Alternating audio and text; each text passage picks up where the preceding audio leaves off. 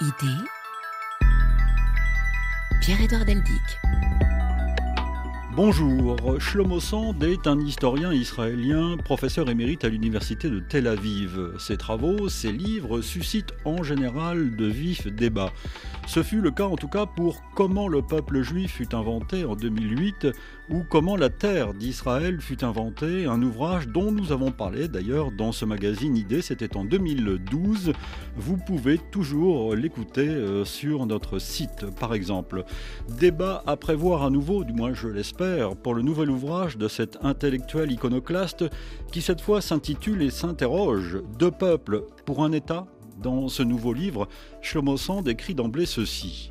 En commençant ce travail, je n'imaginais pas que les grands penseurs des courants pacifistes du sionisme, mais aussi ceux qui s'y sont frottés de près, avaient rejeté l'idée d'un État juif exclusif sur une terre majoritairement peuplée d'Arabes et qu'ils ont soutenu par conséquent les démarches d'édification d'une entité politique binationale. Cette idée d'un État israélien binational, alors qu'il n'est question aujourd'hui que de deux États, israéliens d'un côté palestinien de l'autre, va être au cœur de ce nouveau numéro du magazine Idée, le magazine qui interroge, vous le savez, chaque dimanche à cette heure-ci, ceux qui pensent le monde.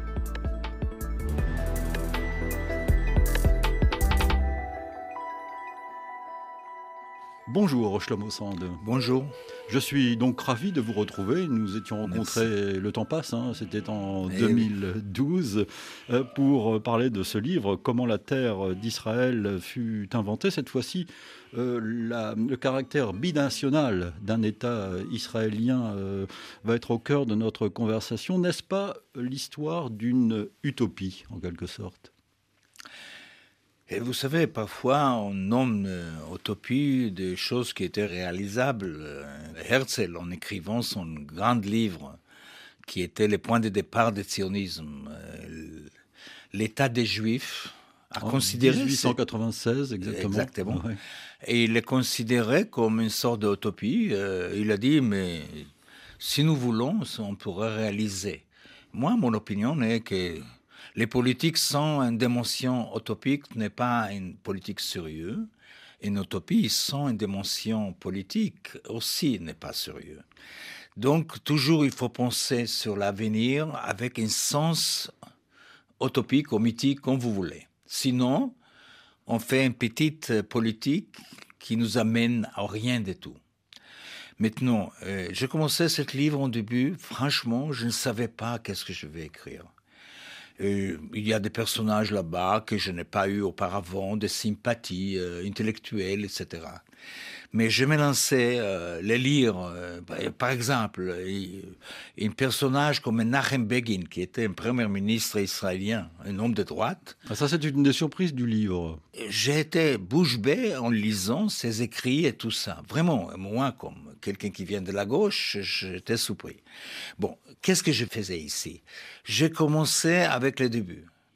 Au début, il y avait un personnage pas moins important que Herzl, le fondateur du sionisme, s'appelait Echad Ha'am, une de peuple en, français. Et lui euh, était le fondateur du sionisme spirituel. Comme ça, on le nomme en Israël. D'ailleurs, c'est le seul homme que je connais dans le monde qui a vécu dans une rue qui a porté son nom. Mm a vécu dans une rue qui s'appelle Echadaam à Tel Aviv, à la, comme il était vieux. De toute façon, j'ai commencé avec Echadaam, à la fin du 19e siècle. Je suis arrivé jusqu'à euh, des personnages récents euh, qui ne sont pas considérés comme radicaux, assez modérés, comme Alebet Yeshua, les grands, grands écrivains euh, israéliens que j'admire. J'ai eu un contact avec lui, qui est arrivé aussi à la fin de sa vie. Il est mort il y a deux ans. Ça ne marche pas. Sans les, les anciens indigènes, ça ne marche pas. Alors ça, c'est cette découverte euh, que vous avez faite dans vos recherches, euh, Shlomo Sand, euh, ces découvertes sont d'autant plus intéressantes que vous, vous avez longtemps été un partisan de deux États. Ah, de deux États toute ma vie, c'est-à-dire dès que j'étais jeune gauchiste bête peut-être, j'étais toujours, je luttais toujours pour deux États parce que je pensais que le droit de haute autonomisation du peuple est sacré Avant tout, c'est le droit d'autre. Surtout que c'était une époque, euh, vous savez que l'anticolonialisme était à la mode. Moi, comme je voulais être à la mode, j'étais anticolonialiste. Ça veut dire en Israël être et lutter pour le droit des Palestiniens d'avoir euh, une autodétermination. Voilà. Donc j'étais toute ma vie jusqu'à il y a deux ans euh, assez retard par rapport à beaucoup des autres, j'étais pour deux États. Ah oui, donc c'est très récent cette conversion. Très récent, c'est-à-dire j'ai commencé à réfléchir en écrivant ce livre. Et quand vous avez commencé à, l'écrire, vous étiez toujours partisan euh, d'un... Toujours de deux États. De deux États. Et aujourd'hui aussi, je ne suis pas contre euh, deux États, comme Macron par exemple, mais, mais je ne crois pas. C'est-à-dire, je suis plus lucide et plus réaliste que notre cher Macron. Je peux vous expliquer oui, de façon très simple. Je ne sais pas si Macron sait que le terme El Quds, je ne suis pas sûr qu'il sait. J'espère qu'il écoute peut-être cette émission et il va apprendre qu'El Quds, c'est le nom euh, arabe musulman pour Jérusalem. Les, Palestiniens appellent Jérusalem El Quds, hmm. la sacrée ville. Et je ne sais pas s'il sait, mais imaginez deux États. Et, et le sera le, capital de l'État palestinien? Il y aura des Israéliens qui vont accepter ça? Et vous savez, aujourd'hui, cette ville arabe, El-Quds, est entourée par une population juive. Donc, euh, parler sur lui, comme Macron pense sur deux États, il pense que peut-être sur Abbas et Ramallah et qu'une Palestinien, le plus modéré, ne va pas accepter un État palestinien que la capitale serait et Ramallah et pas El-Quds, Jérusalem. Ça, c'est une chose. Et aussi, moi, je suis athée et je suis pas religieux, mais je respecte les, comment dire, l'admiration des juifs et des musulmans vers El-Aqsa, les montagnes d'un temple.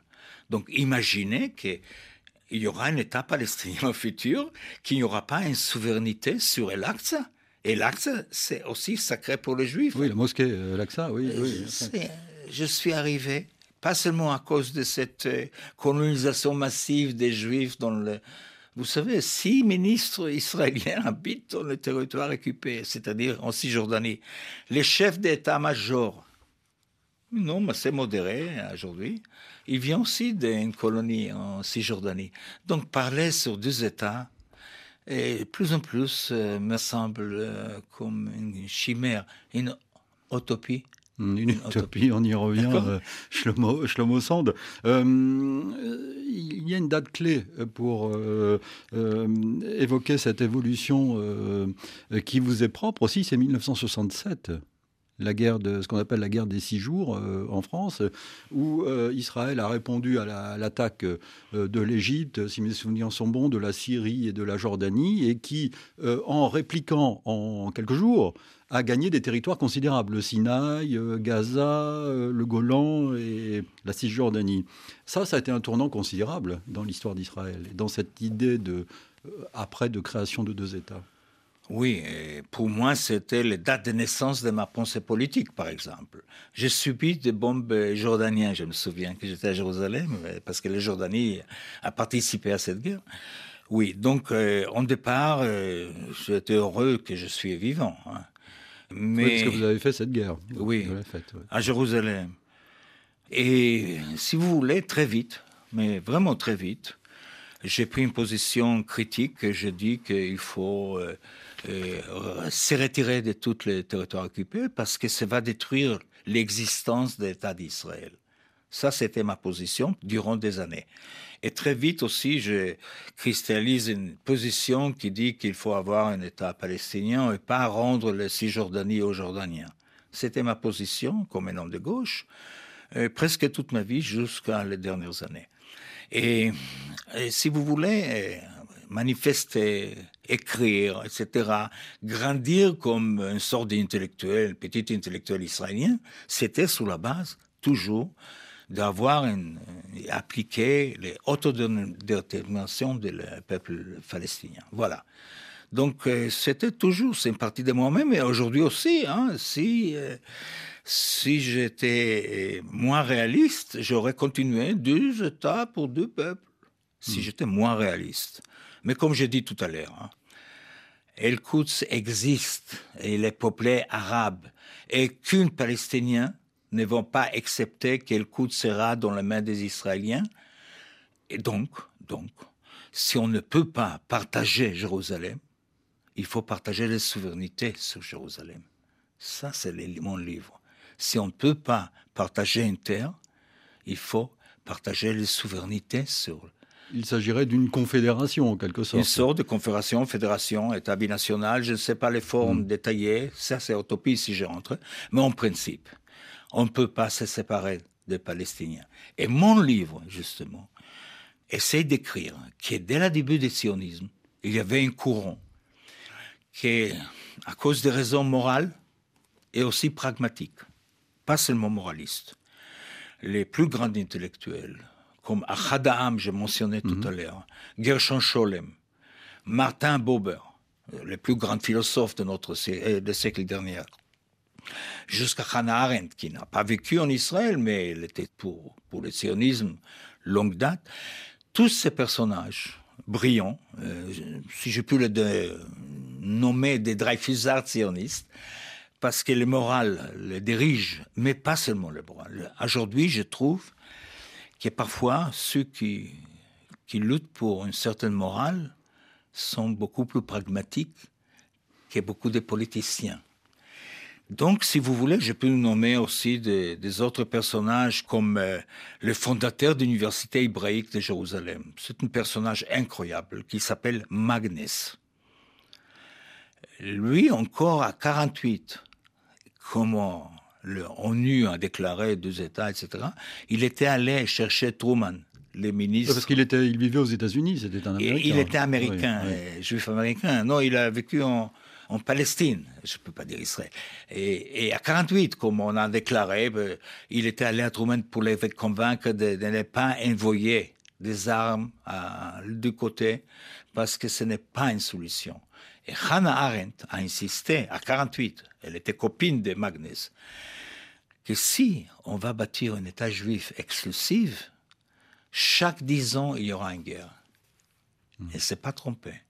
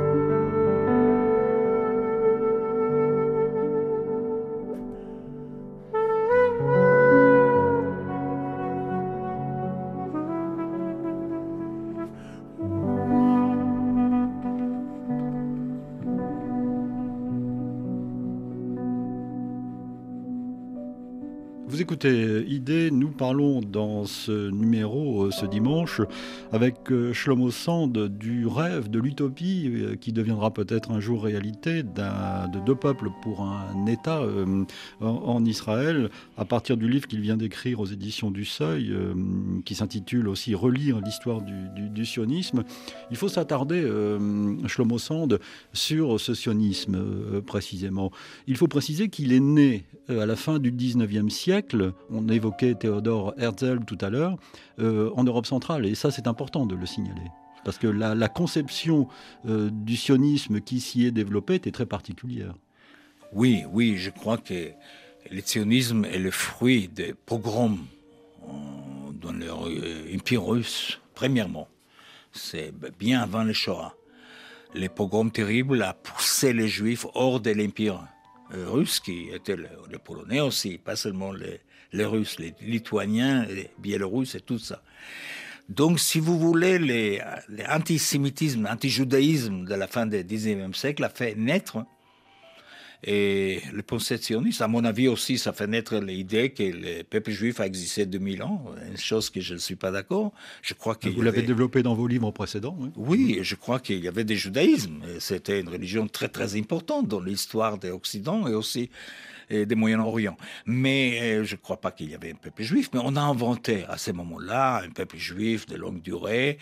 Et voilà, on a l'idée qui se cristallise que l'Europe est dangereuse. D'accord? Donc, euh, c'est très intéressant. Mais les Juifs ne voulaient pas aller en Palestine. Oui, parce que là, il n'était pas question tout de suite d'aller en Palestine. La, question était de savoir s'il fallait créer d'abord un État. Oui, mais la plupart des Juifs n'ont pas rêvé sur un État. D'ailleurs, ils ne savaient pas le sens États à cette époque. Et ils voulaient aller où? En États-Unis, comme beaucoup des Israéliens actuellement. Ben, peu importe. Vous savez, jusqu'en 1925, et c'est très important à comprendre ça, il y avait plus d'un million et demi de Juifs orientaux. orientaux à cette époque, c'était les, l'Europe orientale, pas l'Oriental actuel. Donc, un million et demi de Juifs euh, qui viennent d'Empire russe, qui émigrent pas en Palestine, même que l'idée a existé d'État juif. Ils ont allé en États-Unis. Et 1925, un euh, législateur euh, américain qui s'appelle Johnson a avancé une loi pour réduire les droits d'émigration et les Juifs, c'est une porte très importante de sauvetage qui était fermée. Et à ce moment-là, c'est très intéressant. Bon, beaucoup sont allés euh, en Argentine. Et la mère de, ma femme. Euh, qui est euh, présente dans ce studio et que je salue et qui vous écoute attentivement. Oui, elle a, elle a émigré avec sa famille en, en Argentine. Et très peu très peu. Mais à ce moment-là, il y avait plus de gens qui se destinaient vers Palestine. Donc, il commence à arriver là-bas, et immédiatement, se commence des conflits avec les indigènes. Il faut comprendre. Nous, mes origines aussi sont juives, même que je ne me considère pas comme juif actuel, je suis israélien. Mais on arrive là-bas parce que, pas vraiment à cause des choix, et les, indigènes euh, ne sont pas satisfaits. Et je crois, les Français aussi auraient été opposés à une vague comme ça des, des émigrés qui viennent et disent que c'est notre terre, notre pays. Ils commencent à résister, très faibles, ils sont faibles. Ils n'ont pas une conscience nationale encore, mais ils sont indigènes qui souffrent de cette colonisation euh, juive sioniste. Donc ça devient plus en plus grave, mais jusqu'à les, grandes catastrophes des Shoah, il y a très peu de juifs qui décident de venir des, entre guillemets, les terres de leurs ancêtres. Entre guillemets. Vous écrivez quelque part dans ce livre qu'entre 1924, justement, quand les frontières américaines ont été bloquées, et 1936, il y a eu quelques 250 000 Oui, oui, même pas, même pas, même pas. C'est seulement après 45 qui commence des vagues euh, d'émigration. Et moi, je suis dans cette vague, comme petit bébé, qui mhm. vient d'un camp de réfugiés en Allemagne. mes parents m'amènent à Jaffa. Et voilà, je commence ma vie comme Israélien à Jaffa, dans un petit appartement. Et ça, c'est important dans mes écrits. Petit appartement à Jaffa, que j'ai grandi, qui, qui appartenu à un réfugié qui a, a fui à 48 on, l'a fait fuir en 48. Donc j'ai grandi dans un appartement d'un arabe de Palestine qui a fui vers Gaza. je ne savais pas à cette époque les détails, mais je crois même que les lits, les premiers lits dans ma vie étaient plutôt un lit d'un enfant arabe. Hmm. Je ne dis pas pour cette époque palestinienne encore. Voilà, donc ça c'est le début de ma vie, si vous voulez. J'ai vécu avec des Arabes israéliens, dits israéliens, jusqu'à 18 ans. J'étais là-bas. Et c'est intéressant parce que Jaffa, c'est ma ville natale. Ce n'est pas les camps de réfugiés en Allemagne. Et vous savez, la première fois que je suis passé à Gaza, c'était à 73. Je suis revenu des canals. J'étais mobilisé, un soldat. Et je passe par Gaza. Je me souviens, 73, pour Tel Aviv. Et je passe dans la ville de Gaza, la ville elle-même. Et je sens quelque chose de très connu. Au début, je n'ai pas compris les mêmes gens qui ont construit à Jaffa la ville, ils ont construit à Gaza la ville. C'est la raison que hmm. j'ai compris que c'est les mêmes gens qui sont là-bas à Gaza. Voilà, donc c'est une partie des choses qui ont modelé ma pensée comme homme politique et comme historien.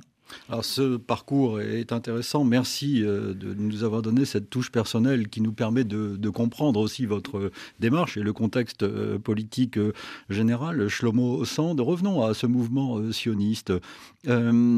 cette idée de deux États, d'un État juif, en tout cas, qui cohabiterait, entre guillemets, avec euh, les Arabes, les Palestiniens en l'occurrence. Est-ce que c'est une idée qui s'est développée petit à petit, ou est-ce qu'il y a eu aussi, c'est vous l'expliquez d'ailleurs dans le livre, un courant euh, binational aussi? Est-ce que les, les, sionistes, certains sionistes ont considéré que, vous avez déjà fait allusion à leur réponse, considéré que euh, un État, ce n'était pas possible et qu'il fallait justement euh, accueillir euh, tout le monde dans un même, une même structure, un même État. C'est surtout un courant intellectuel. Oui. Les plus grands intellectuels, comme j'ai dit tout à l'heure, étaient plutôt pour un État binational contre Ben Gurion, qui était pour... Ben Gurion, qui est le père fondateur d'Israël, il hein, faut le rappeler. Même lui, c'est-à-dire même les leaders politiques, de temps en temps, ils ont parlé parce qu'ils ne sont pas sentis à l'aise et bâtir un État national où les populations, la majorité des populations n'est pas juive. C'est un peu bizarre. Donc, premièrement, un courant intellectuel très important, parce que je ne parlais pas sur les marginaux. Et politiquement, intellectuellement, c'est, vous savez, Martin Buber et, et le groupe qui s'appelle Brit Shalom. Et Brit Shalom, l'Alliance de la paix, qui, était composé des plus grands intellectuels de cette époque. Et, au début du XXe siècle. Et, euh, dans l'année 20 et 30. Oui. Et c'était un courant important, pas marginal, des intellectuels qui étaient pour un État binational, comme je dis tout à l'heure, à cause des raisons morales et pragmatiques aussi, parce qu'ils n'ont pas cru qu'un État juif exclusif peut vivre en Proche-Orient. Jusqu'à 48 ils s'opposaient aussi à la partage euh, justement de, de ONU, enfin 47, entre un État juif et un État arabe. Et les Arabes aussi s'opposaient à ça, avec raison à mon avis. Des années, je n'ai pas compris, parce que l'État, justement, juif, après la décision de ONU, était composé des moitiés des citoyens arabes. Vous, comprenez Arabe, c'est-à-dire, à 47, on n'a pas décidé eh, sur un État juif et un État arabe, on a décidé sur un État arabe et un État binational. Parce que si... De fait. De fait, parce que s'il n'y aura pas la guerre de 48, euh, je crois que l'État d'Israël aurait devenu dans dix ans. Alors il faut, rappeler, il faut rappeler, Shlomo Sand, quelques repères euh, historiques. Euh, les Britanniques avaient un mandat dans la région. donc en 47, l'ONU a décidé d'un plan de partage, comme on dit. Et c'est à partir de ce moment-là que Israël est, est, né. Et comme vous le dites précisément, l'ONU a en quelque sorte créé sans le savoir ou sans le... Un État binational. Un État binational, oui. oui avait euh, des, juifs et des arabes dans la même entité géographique. Vous savez, des années, je ne savais pas ce petit détail, que l'État juif était composé moitié des arabes. Maintenant, heureusement, si vous cherchez sur les décisions de partage de 47, dans les Wikipédia, vous avez les chiffres justement de ce partage. Moi, il y a deux ans que j'ai découvert ça, j'étais choqué que les décisions de 47 étaient injustes face aux indigènes arabes. Clair et net. je demande à ceux qui nous écoutent ouvrir la Wikipédia, regarder les décisions de l'ONU de 47 et découvrir ce chiffre qu'aujourd'hui je connais très bien. Shlomo Sand, ce qu'il faut noter, c'est que euh, dès le début, dès 47, dès 48, 48 euh, euh, des Palestiniens, des Arabes ont fui le territoire, sont partis.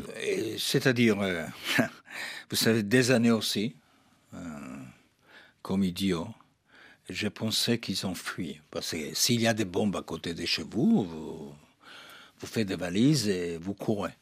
Mais euh, après les travaux de Benny Morris, de Ilan Pape, nous savons aujourd'hui que la plupart étaient chassés. Hmm, ça, La plupart des Arabes. J'ai toujours, j'insiste, dire Arabes jusqu'à l'année 60. D'accord? Et les Arabes de Palestine étaient en partie euh, chassés par les forces israéliennes. Et une partie ont fui parce qu'il y avait des bombes. L'important est on ne l'a pas laissé de retourner. Et s'ils ont essayé de retourner, on a tiré dessus. C'est la fameuse Nakba, c'est cet exil, ce, départ massif. Euh, c'était vraiment. Aujourd'hui, nous savons beaucoup plus parce que des années, des années, été éduqué qu'ils sont fuis parce qu'ils ont eu peur, etc. Et c'est une réalité historique. Comme... Pas du tout on l'a fait fuir. Et aujourd'hui, il n'y a pas un historien qui va nier ça euh, dans le monde, je ne crois pas. Donc, une chose claire, qui, si quelqu'un veut comprendre pourquoi à Gaza, le 7 octobre, les Palestiniens commettent un massacre atroce comme ça. Pogrom? Non, je n'aime pas le mot pogrom je n'aime pas, parce qu'en général, le mot pogrom vient des, attaques des Russes chrétiens oui, contre les Juifs. Et c'est eux qui étaient les dominateurs de l'Empire russe. Ici, ce n'est pas une attaque de forts contre les faibles, c'est l'attaque des faibles qui ne sont pas gentils de tout, comme toujours. Ah, ce sont des massacres épouvantables. Ils ont fait oui, massacres épouvantables, crimes de guerre, bien sûr. Donc, je ne dis pas pogrom. Et d'ailleurs, si vous comparez, parce que nous, avons besoin dans notre tête des analogies. Donc, le seul cas le plus proche, au point de vue des, comment dire, des massacres atroces, c'est Sabra et Shatila. Hmm. La même région, 82, hmm. Euh, l'armée israélienne laisse les phalanges chrétiens, après que les combattants palestiniens ont quitté Beyrouth, laisse les phalanges chrétiens entrer dans les camps de réfugiés palestiniens et tuer à peu près 3000 des enfants, des femmes, des familles entières étaient liquidées par les phalanges chrétiens, pas musulmans, d'accord? Et, et, avec l'autorisation de l'armée israélienne et surtout les chefs, les grands chefs, Arik Sharon.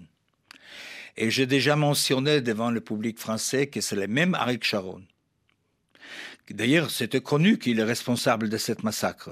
Il, a dû être viré. Begin l'a viré du mm. gouvernement. C'est le même personnage qui a créé des conditions pour la montée de Hamas à Gaza.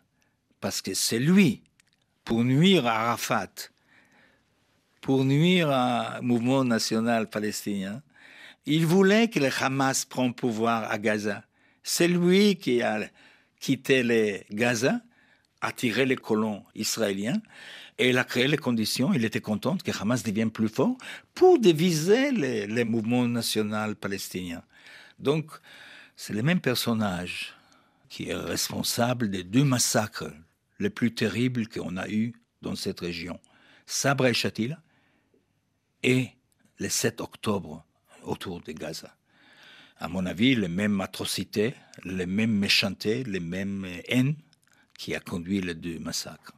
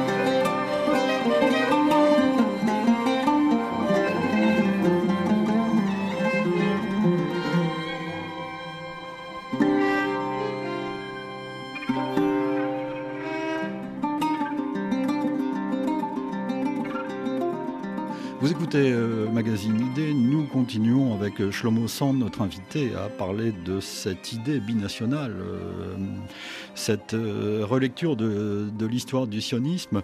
Alors revenons à ce mouvement sioniste et à cette création d'un État, quelle que soit sa forme, en Palestine.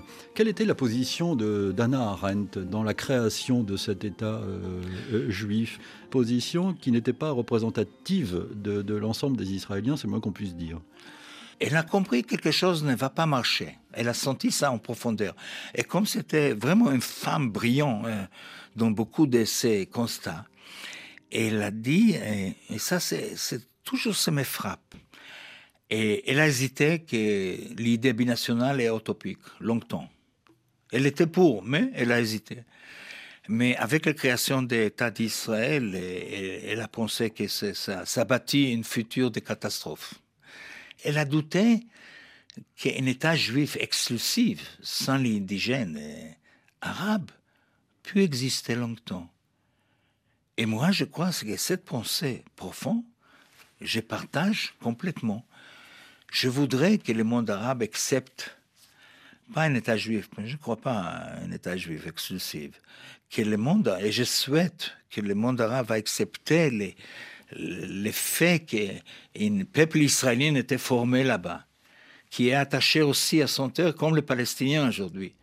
Donc il y a deux peuples, c'est la raison que le titre est deux peuples, parce qu'il s'il n'y a pas peut-être un peuple juif mondial, et, il y a des peuples israéliens avec une langue, culture, très attachés à, aux lieux, et aux montagnes, aux vallées, etc.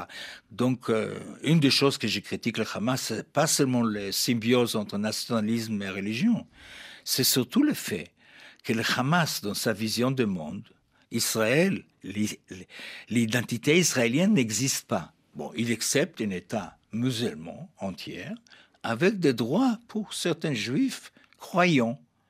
Et comme je ne suis pas juif croyant, je me demande, euh, Hamas ne me laisse pas une hmm. place au Proche-Orient.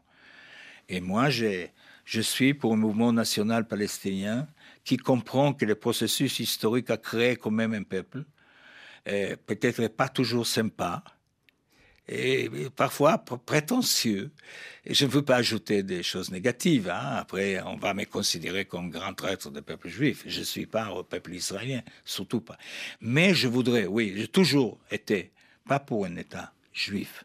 J'étais toujours pour un État israélien, une république israélienne, si vous voulez, avec les principes républicains. Alors Benjamin Netanyahou a créé en 2023, il me semble l'année dernière, une agence gouvernementale de l'identité juive, il me semble. Donc là, vous êtes vraiment à contre-courant, euh, Shlomo Sand, de ce... Ennemi farouche ennemi farouche de cette politique de créer une identité juive. Parce que, bon, je laisse chacun se définir comme il veut. Ça, c'est un premier principe, un point de vue national. C'est-à-dire que le principe, c'est l'État euh, Israël, un État exclusivement juif, c'est ça Oui, vous, comprenez des personnages, et même au gouvernement euh, français, il y a des gens d'origine juive. Donc, ce n'est pas la France le seul État qu'ils ont. Dans les bagages, dans l'arrière-poche, ils ont aussi Israël comme leur État. Par contre, eh mon ami dépassé Mahmoud Darwish, le poète, Israël n'a pas considéré que c'est son État. Vous comprenez? C'est-à-dire, comme on dit, euh, autrefois, il y avait beaucoup de, gens ici qui ont dit que l'État français n'appartient pas aux Juifs.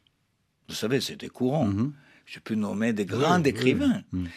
Donc, vous pouvez imaginer, Israël ne dit pas « je suis un État des Israéliens ». Une partie des gens ont d'origine juive, une partie n'ont pas d'origine juive. Et d'ailleurs, ce n'est pas seulement les Palestiniens israéliens qui vraiment, ce même s'ils ont une citoyenneté, c'est vraiment pas leur État, un point de vue de sentiments profonds.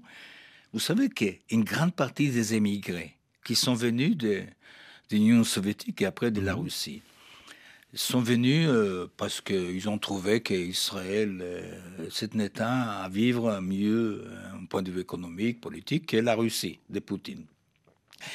Mais c'est entre eux, il y a une grande, grande partie que les mères n'étaient pas juifs. Donc, si votre mère n'est pas juif et vous êtes venu avec un père juif et une mère non juif en Israël, on vous donne les citoyennetés israéliennes, mais dans les cartes d'identité, c'est écrit non juif. Ah oui. J'ai une assistante qui s'écrit, j'ai vu, d'ailleurs, elle a deux filles maintenant. Et les deux filles de cette non-juif, dans le carte de naissance, et acte de naissance, c'est écrit non-juif. Donc il y a quelque chose, je crois, 600 000 euh, Russes qui ne sont pas juifs. Vous pouvez imaginer, d'ailleurs, un parti vit aussi dans le Cisjordanie comme colonisateur. Une pagaille, si vous n'adoptez pas les idées républicaines, vous créez des conditions d'une destruction de cet État. Ça, c'est mon avis. C'est toujours été mon avis. Aujourd'hui, j'élargis. Je dis, ce n'est pas seulement l'arabe israélien qui m'inquiète, qui n'ont pas leur propre État. Il y a, vous savez, 2 millions des Arabes israéliens ou des Palestino-israéliens qui vivent comme citoyens israéliens. Mais c'est écrit non juif euh, dans le cadre d'identité. Il ne peut pas s'identifier avec cet État. Et moi, je m'identifie avec eux parce que je suis un descendant des Juifs qui ont souffert justement. Quand la Pologne a décidé que les Juifs n'appartiennent pas vraiment au peuple polonais, la même chose, c'est l'arabe israélien. On a reproduit les choses qu'on a appliquées sur nous. C'est ça la réalité en Israël. Euh, Shlomo Sand, quand je lisais votre livre, j'avais euh, en arrière-fond évidemment, la guerre euh, euh, à Gaza après les, les, massacres du, 7 octobre. Et euh, j'ai entendu euh, des ministres religieux ultra-orthodoxes euh, qui font partie donc du gouvernement de Benjamin Netanyahou dire que finalement la solution pour Gaza, ça pourrait être à nouveau le départ des Palestiniens et une sorte de colonie, pas une sorte, une colonisation de Gaza. je me suis dit que cette idée d'un État binational était décidément très loin aujourd'hui. J'espère que vous me laissez vous corriger sur un terme. avec plaisir. parce que Soyons je précis. Suis, je suis laïque et athée. Mais dans mon livre, une partie des personnages qui ont cherché la paix avec les indigènes, un compromis avec les indigènes, une grande partie étaient des religieux. Martin Buber, c'est le plus grand philosophe religieux juif dans le XXe Il était très religieux. D'ailleurs, il y a encore 50, euh, 60 ans, on a pensé, les religieux ont pensé que comme Dieu est le vrai souverain, les nations peuvent être plus modestes au point de vue de leur souveraineté, le désir de souveraineté. Ça, c'était une position des gens religieux. C'est la raison que le fascisme n'était pas religieux. C'est la raison que le nazisme n'était pas religieux. Aujourd'hui, nous sommes un phénomène complètement différent, très inquiétant que les symbioses entre religion et nationalisme devient plus en plus présent et fort en Inde, à Gaza et à Jérusalem. Donc ce n'est pas des gens religieux, c'est des gens religieux nationalistes à Jérusalem qui sont au pouvoir israélien aujourd'hui. Et comme ils sont au pouvoir aussi à Gaza, comme ils sont euh, un parti au pouvoir par Hezbollah en Liban, en Yémen. C'est ça qui m'inquiète, les symbioses entre religion et nationalisme. Donc euh, ça, euh, justement, rend beaucoup de mes propos un peu euh, utopiques, parce que si on ne se confronte pas avec ce phénomène inquiétant, et les, choses les plus importantes que les valeurs universalistes, qui nous accompagnent quelque chose comme 150, 200 ans, les valeurs universalistes sont en recul partout. Et c'est la raison que la symbiose. Les valeurs universalistes sont en recul à Gaza, à Jérusalem, et excusez-moi vous dire aussi parfois à Paris. Pas les mêmes degrés, mais parfois à Paris aussi. C'est un, grand débat euh, passionnant, euh, Shlomo Sand, que cette critique de l'universalisme euh, a des degrés divers et quelles que soient les latitudes du monde. Mais comment sont reçus vos propos aujourd'hui en, en Israël, Shlomo Sand?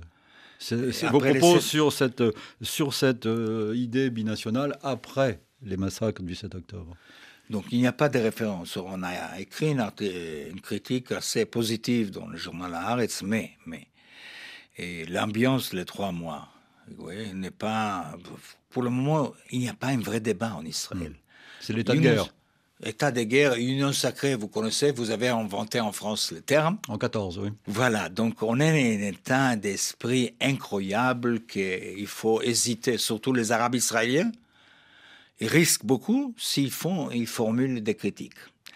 Donc il y a un gouvernement d'unité nationale et, des personnages de centre-gauche, centre-droite avec les extrêmes droites sont dans le même pouvoir mais les choses vraiment inquiétantes. Donc ces propos, pour le moment, euh, euh, ne sont pas valables, parce que la haine est en sommet, euh, mutuel.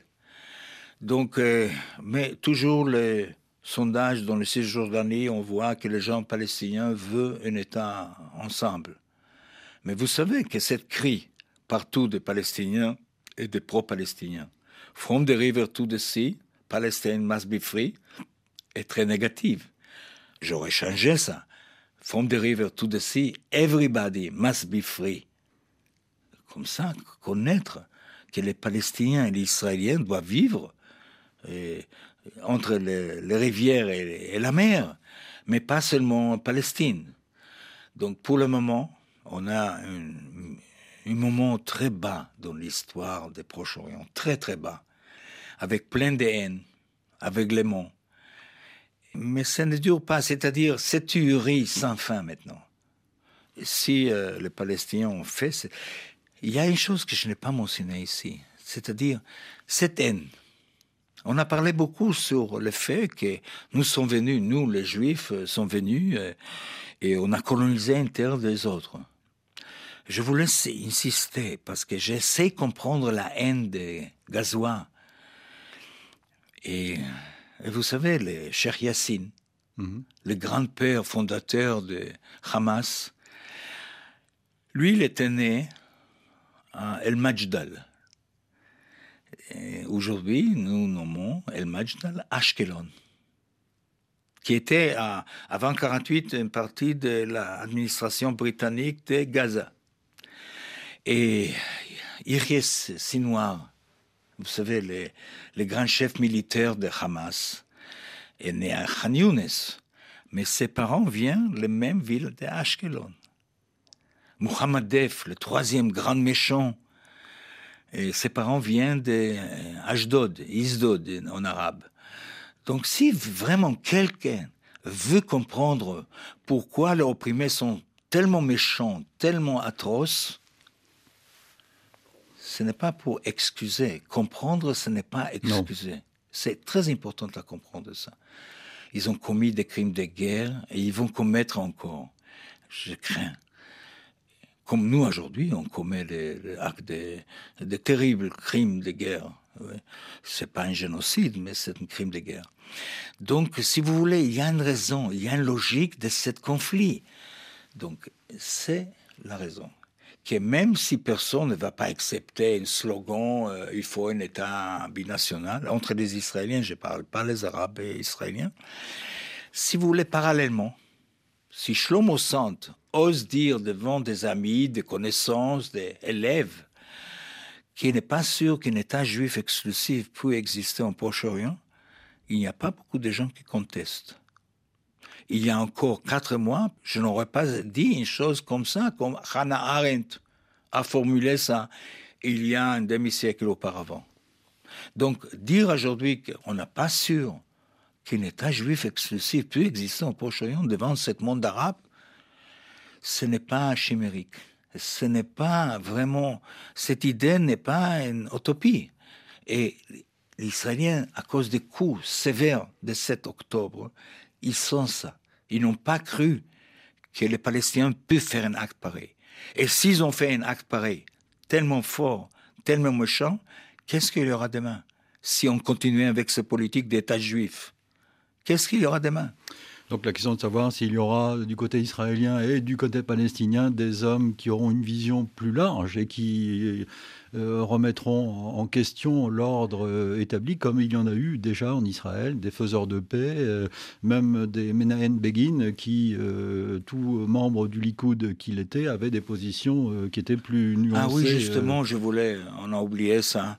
Ce n'est pas gauche et droite. hélas, les gauchistes, les hommes de gauche qui nous écoutent, le seul premier ministre, d'ailleurs qui n'a pas connu le droit d'autodétermination euh, palestinien, euh, Menachem Begin, le premier ministre de droite. Qui était considéré comme un dur à l'époque. Hein. Un dur, sauf qu'il ne faut pas oublier celui qui a fait la, la paix avec l'Égypte aussi. Oui, oui. C'est l'homme de droite, pas de gauche. Et deuxième chose, dès qu'il est arrivé au pouvoir, une des premiers discours hein, au Parlement israélien, vraiment, c'est, j'ai cité longtemps, parce que je pensais qu'un écrivain de gauche, intellectuel de gauche, je dois souligner ça. D'ailleurs, j'ai eu des, réactions des, amis de Begin, qui sont vivants encore. Son ex-ministère de la Justice m'a envoyé une lettre, mes remerciements que je n'ai pas oublié. Que Menachem Begin, à 77, au Parlement israélien, a dit Oui, l'État d'Israël doit être from the river to the sea. Mais chaque Arabe il n'a pas connu les Palestiniens. Et chaque Arabe qui demande l'autorisation de devenir un Israélien, citoyen, qui demande le droit des citoyens, doit le recevoir. Vous pouvez imaginer ça? Begin, beaucoup avant moi, a pensé, pas un État binational, mais un vrai État libéral démocratique. Donc, si on aura appliqué ça, et entre nous, je ne sais pas si euh, on a réalisé à 77 les, visions. Il voulait, il a dit, je ne veux pas un état d'apartheid. Il n'y aura pas des gens qui sont citoyens et des autres côté qui vivent, qui travaillent, qui ne sont pas citoyens. C'est ça qu'il a dit dans le discours de Knesset. Donc, euh, si vous voulez, aujourd'hui, oui, je suis pour que tout le monde sera citoyen. Bon, ce n'est pas réalisable pour demain, pas seulement à cause des haines, c'est aussi à cause de Biden et Macron, hélas. Tout peut changer à un moment ou à un autre. Euh, Shlomo Sand, merci en tout cas. Je vous recommande ce livre qui s'intitule Deux peuples pour un État. C'est une question euh, avec ce sous-titre important Relire l'histoire du sionisme. Ce livre est publié aux éditions du Seuil. Merci à vous. Euh, idée réalisée évidemment par Vanessa Rovansky. Vous pouvez retrouver ce magazine sur le site de la radio, votre application RFI Pure Radio et votre plateforme numérique préférée. Nous vous donnons rendez-vous samedi prochain pour une semaine d'actualité et dimanche pour de nouvelles idées. Dans un instant, toute l'actualité du monde sur RFI.